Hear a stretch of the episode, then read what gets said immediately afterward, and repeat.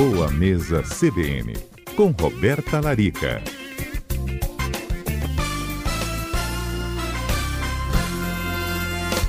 Doutora Roberta Larica, muito boa tarde, como vai? Boa tarde, Lucas, boa tarde a todos a CBN, a todos os ouvintes. Por aqui tudo bem. Aqui tudo certo também. A gente segue falando hoje de como o estilo de vida né, e de alimentação pode é, levar ou evitar o desenvolvimento de doenças, né, doutora?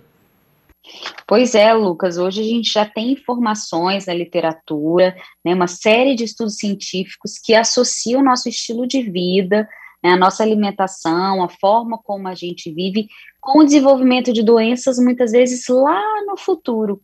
Pensando aí talvez em doenças autoimunes, doenças que têm o um envolvimento imunológico, o próprio câncer, o diabetes. Essas doenças elas são desenvolvidas ao longo de 10, 20 anos de estímulo, de epigenética, a gente chama, na verdade, Lucas, o que acontece? Vou contar uma historinha para vocês. Quando a gente nasce, né, a gente herda dos nossos pais é, uma série de características genéticas, né, desde o que determina a cor do nosso cabelo, a cor dos nossos olhos, as nossas características né, visuais, mas também as nossas questões de saúde, né? A gente herda certos genes relacionados também ao desenvolvimento de doenças. Entre eles, existem os genes relacionados a doenças autoimunes, ao diabetes, ao Alzheimer. E o que, que já se sabe hoje? Que 80%, Lucas, do estilo de vida que a gente tem, então 80% das escolhas que eu faço, fazem com que esses genes venham ter um ambiente para se expressar ou não. Ou seja, é como se 80% é o que eu escolho, 20% realmente foi azar, aquele gene foi estimulado, então existiu a expressão dessa doença ali, né, que eu já trouxe no meu DNA, e 80% foi estilo de vida, poluentes ambientais, talvez deficiências nutricionais, fatores emocionais, o estresse, alterações imunológicas, alergias, que podem me deixar predisposto a desenvolver essa doença, esse gene vir a se manifestar ao longo da minha vida. Então, assim, um, uma das áreas assim que eu venho estudando bastante é essa área de doenças autoimunes. As doenças autoimunes, elas envolvem mais de 100 doenças, Lucas, assim, vou, vou citar para vocês algumas, assim, que são muito conhecidas, até porque às vezes as pessoas não sabem o que é uma doença autoimune, né? É, entre as mais comuns, a mais comum que a gente vê é a artrite reumatoide, a boa parte das doenças reumáticas estão relacionadas às doenças autoimunes, fazem parte do grupo das doenças autoimunes, uhum. o lúpus, a psoríase, o vitiligo, o hipotiroidismo de Hashimoto, que é um hipotiroidismo que também tem um envolvimento autoimune. E o que, que acontece, Lucas? É, a gente chama de espectro autoimune, porque, na verdade, quando um paciente vem e desenvolve uma doença autoimune, então vamos supor que eu tenha alguém na minha família que tenha psoríase, por exemplo. Eu vou herdar um polimorfismo genético para o desenvolvimento de alguma doença autoimune, não necessariamente a psoríase. Então, se eu herdei isso dos meus pais, de um dos dois, o que, que pode acontecer? Eu sou uma pessoa que estou predisposta a desenvolver uma dessas 100 doenças, caso eu não tenha um estilo de vida favorável de prevenção ao desenvolvimento dessas questões. E eu posso ter, de repente, um, um hipotiroidismo, então, a gente vê pessoas da mesma família que, com, é, que possuem doenças autoimunes diferentes, mas todos com, esse, com essa característica da quebra da tolerância imunológica que aconteceu lá atrás. E aí, o que, que a gente pode fazer, Lucas, assim, pensando é, em prevenção, que eu acho que assim, a, a nutrição funcional, a medicina funcional, acho que a, o trabalho mais bonito que essa ciência pode fazer é de prevenir doenças, né? Sim. A gente, quando a gente já tem um, um diagnóstico de uma doença, a gente precisa não só da nutrição, como também da, da medicina tradicional para tratar. Né? Muitas vezes é precisar de usar alguma medicação também. Mas primeira coisa que a gente precisa pensar é no nosso estilo de vida. O que esses estudos mostram em relação a essas doenças que são desenvolvidas depois de 10 anos da nossa vida, é que 10 anos antes já haviam alterações aí na minha alimentação. Então, um indivíduo que é exposto, por exemplo, a uma alimentação mais processada, mais rica em açúcar, com muita carne vermelha, com muita proteína do leite, com muito glúten, muito exposto também a poluentes ambientais, como é, agrotóxicos, plásticos, metais pesados, aditivos químicos, adoçantes, é, deficiências nutricionais, então aquela pessoa que não faz exame, que não corrige uma deficiência de vitamina D, de zinco, não nutre o intestino, não gerencia bem o estresse, não dorme né, uma quantidade de horas necessária para a recuperação do seu sistema imunológico, possui alergias, sendo respiratórias ou alimentares, são pessoas que estão mais predispostas a alterações intestinais que geram uma permeabilidade intestinal e uma quebra da tolerância imunológica. O que, que seria isso, Lucas? É como se lá no nosso intestino, você já ouviu falar que a gente tem uma flora intestinal, assim, vulgarmente sim, falando, sim, uma flora, claro. né? Certo? Nessa flora, tem uma série de bactérias que moram ali, bactérias boas e bactérias ruins, né? Como se fosse uma, pensa numa mata, né? A flora mesmo. Então, na parede do nosso intestino, a gente tem essas bactérias, que são os nossos soldadinhos de defesa. As bactérias boas são soldadinhos de defesa. É como se elas fizessem uma barreira de proteção e falassem: ei, vírus, bactéria, você não passa aqui, você não entra para a corrente sanguínea, você vai ser eliminado aí na, nas fezes. Uhum. Né? Então vai ser eliminado. Tudo que não presta não entra para dentro do nosso corpo. Quando essa pessoa tem esse estilo de vida que eu acabei de citar agora, com tudo errado, né? Eu falei aqui, é uma pessoa totalmente errada. Esse intestino vai perdendo essa capacidade de defesa. É como se essas bactérias boas fossem morrendo e outras bactérias que não são saudáveis fossem crescendo ali gerando uma abertura de pequenos canaizinhos que a gente tem na parede do intestino, como se fossem poros mesmo, entradinhas onde só deveria entrar nutrientes, mas acabam entrando vírus e bactérias para a corrente sanguínea. E isso a gente chama de quebra da tolerância imunológica, que é o que? A minha imunidade foi ativada, meu corpo não está dando conta mais de se defender contra os, os, os, as questões virais, bacterianas e tudo, e vai haver uma ativação do meu sistema imunológico. Então, assim, a, as pesquisas mais atuais hoje em relação a doenças, doenças em geral, Lucas, autoimunes, câncer, enfim, uma série de doenças crônicas, é que tudo começa no intestino. Hum. Tudo começou ali nessa tal flora intestinal houve a perda desses soldados de proteção e começou a entrar para o sangue coisa que não podia entrar. E a partir daí esse indivíduo está numa situação bem complicada, em que ele precisa se recuperar. Ele, então a gente precisa restaurar essa tolerância imunológica. Então, se ele não faz isso, daqui uns anos ele vai ter aí talvez um lúpus, uma artrite reumatoide, uma psoríase, um vitiligo, um câncer e por aí vai. Então, uhum. isso vai acontecendo ao longo de 10, 20 anos, Lucas. Então, olha só e... como é que uhum. a gente nem percebe, né? O corpo é, vai adoecendo pra... e a gente não consegue perceber. Para evitar, né? E vem estilo de vida, alimentação, tudo isso, né? Isso aí, Lucas. Aí, quais seriam os principais pilares, então, para prevenção de doenças, né? Pensando aí daqui 10 anos, eu quero prevenir doenças no futuro, quero envelhecer bem. Primeiro é cuidar da sua alimentação. Então, são aquelas dicas que eu passo toda semana aqui para vocês: alimentação limpa, orgânica, colorida, variada, menos açúcar, menos proteína animal, menos carne, menos glúten. Quando eu digo menos, não é cortar, é reduzir o consumo, a frequência do consumo. Evitar o contato excessivo com plástico. Então, se você vai levar uma fruta na bolsa, evitar embalar essa fruta no filme plástico, embrulhar no guardanapo. Se você usa garrafinha de água, evitar garrafinha de plástico, evitar papel alumínio, porque são contaminantes ambientais.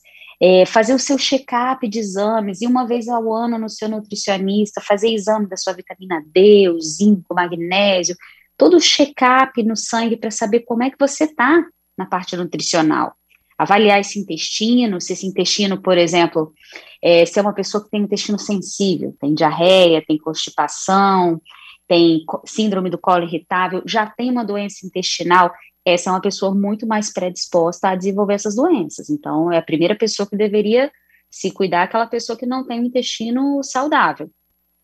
Gerenciar o estresse. Quando a gente fala gerenciar o estresse, Lucas, assim, não dá para a gente viver sem estresse, né? Mas a gente tem como é, equilibrar a nossa vida colocando pequenas pausas, colocando coisas que você gosta de fazer na sua rotina da semana, fazer uma atividade física, dar um mergulho no mar, dar uma caminhada uma vez por semana, pisar na areia, né, sentir o sol na pele, tentar dormir cedo, acordar cedo, então dormir mais horas, né, tirar um pouco a cara da televisão, do celular, daquela luz azul todos os dias na hora de dormir, a gente conseguir dormir cedo. Então, assim, são, são dicas, Lucas, que, assim, é, eu acho que são muito simples e eu acho que muita gente já ouviu falar disso, né, que eu estou citando aqui, mas, é, na verdade, é para chamar a atenção de vocês para algo que é tão simples de se fazer, mas que, infelizmente, a, a população não faz. Né? Não é o que eu vejo hoje na, na clínica, no meu dia a dia. São pessoas que dormem pouco, são pessoas que dormem tarde, pessoas que acordam cedo, muitas vezes, tem a privação do sono, né, então dormiu uhum. lá meia-noite, uma hora da manhã, acorda seis da manhã, são pessoas que têm muito contato com toxinas ambientais, muito fast food, muito refrigerante, muita bebida alcoólica, muito sedentarismo. Então, peraí, a gente precisa buscar um equilíbrio no nosso organismo para a gente poder ajudar o nosso organismo a se defender também quando ele precisar. Entendido. Bom, tenho algumas perguntas aqui dos nossos ouvintes, doutora, e acho que vamos a elas, né? A Claudine diz que está com vitiligo, que começou no rosto, na testa, rosto e na mão depois do falecimento do pai dela. Ela disse que a médica disse que é devido ao estresse emocional. Falou que tem duas outras pessoas na família que também possuem a doença e aí quer saber qual a especialidade que procura, né? Eu acrescento também o que ela pode fazer, mudar nesse estilo de vida dela para ajudar a controlar. Pois é, Claudine, convido você. Coincidentemente, hoje, Lucas, eu fiz um post no meu Instagram sobre vitiligo. Olha. E eu falei exatamente quais são as dicas para quem tem vitiligo, para quem quer tratar né, a doença. Porque quando a gente tem uma doença autoimune, a gente busca remissão. O que, que é a remissão? Não é a cura, porque a gente está falando de uma doença crônica, mas seria o controle dela, como se ela ficasse uhum. adormecida, né? Para que esse vitiligo não evolua, né? E a pele dela continue do jeitinho que está, a gente precisa corrigir essas questões. E isso que a Claudine falou é muito interessante, Lucas, que é o fator emocional. Muitas das doenças autoimunes se originam de fatores emocionais. Mas como é que a, que a emoção causa uma doença, Lucas? Vamos supor que eu passe por um trauma ou uma perda. Eu vou liberar no meu sangue uma série de substâncias, entre elas o cortisol, que é o hormônio do estresse, e que inflama diretamente a parede do meu intestino. Essa tal flora intestinal, ela também é agredida pelo cortisol, que é o hormônio do estresse. Além disso, meu sistema imunológico também é afetado. Então, isso vai me predispor a uma doença autoimune. Então, é aquela história, o que acontece na nossa mente, acontece no nosso corpo. E aí, para tratar a Claudine e outros pacientes com vitiligo, é isso, é a gente buscar corrigir essas questões emocionais junto a um psicólogo, é importante que ela busque um nutricionista para corrigir deficiências nutricionais, reforçar o sistema imunológico dela, cuidar do intestino dela, para que tenha a busca da remissão da doença e ter uma, uma vida com menos poluentes ambientais, uma alimentação mais colorida, dormindo bem, dormindo cedo. Claudine, dá uma olhada lá no post que você vai amar aproveita, já compartilha com a sua família. Você vê que interessante, né? Ela tem outras pessoas da família que também tiveram, né? Acredito que o vitiligo. Agora, sim, poderiam sim. ser outras doenças autoimunes. Lucas, como eu falei, as doenças, essas 100 doenças desse espectro autoimune, elas estão todas interligadas. Então, a, um, uma pessoa da família pode ter vitiligo e a outra ter lúpus, mas são todas doenças autoimunes. Entendido. Bom, da Claudine, o Valério, ele fala que às vezes é difícil dormir, né, com os problemas do cotidiano, do dia a dia, às vezes é uma dificuldade financeira, algo do tipo. E aí, qual seria a dica? Tentar mesmo é um exercício, algo para cansar mais o corpo? Pois é, eu acho que é importante, Valério, buscar o equilíbrio em todos os aspectos da vida, né? Por maiores as dificuldades que a gente esteja passando, é muito importante que a gente não largue mão da nossa saúde. fazer uma atividade física, como eu citei a história da praia, eu adoro dar uma caminhada na praia de manhã cedo, ou no final do dia, quando eu não estou bem, quando eu estou com alguns problemas. Eu acho que o contato com a natureza revigora, coloca a nossa cabeça no lugar. Outra coisa que ele pode buscar é a meditação, a oração. A meditação ela pode ser feita através de técnicas de respiração, cantar, tocar um instrumento musical, é, orar, né, trabalhar a fé, fortalecer a fé, porque eu acho que o que a gente tem de mais valioso hoje, Lucas, é a nossa saúde, né? Eu acho que a pandemia veio para ensinar isso para gente, né?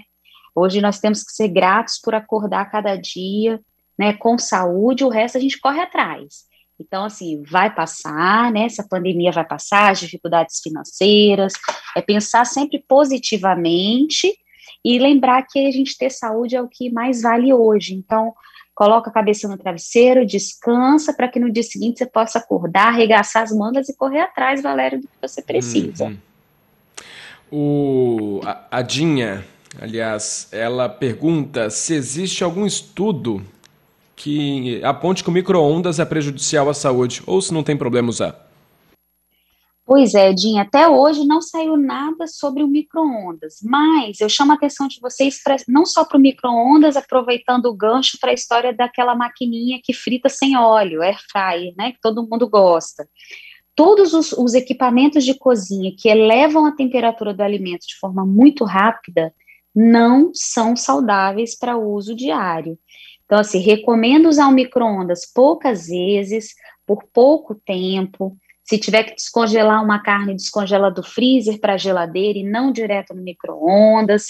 Se for esquentar a comida, esquenta na panela, porque a gente sabe que existe uma perda nutricional muito grande quando se usa o micro-ondas e essa maquininha que frita sem óleo. Ok, tem também a pergunta do Gerson para a gente fechar rapidinho. Ele pergunta da suplementação com probióticos sintéticos, se é uma boa indicação para melhorar a flora intestinal. É uma das estratégias que nós usamos, Gerson, mas vale lembrar que na, nada é mais valioso do que a sua própria flora intestinal, e ela, a manutenção dela é através de uma alimentação saudável, fibras, alimentos pré-bióticos, folhas, frutas, verduras, é isso que a gente precisa. Mas sim, a suplementação de probióticos sintéticos pode ajudar em alguns casos, sim. Ok, bom, acho que a gente conclui assim então o Boa Mesa CBN deste iníciozinho de semana. Roberta Larica, muito obrigado, viu? Eu que agradeço, Lucas. Dizer para os ouvintes que adorei a participação de hoje, hein? Muito bom ouvir vocês, responder as perguntas de vocês.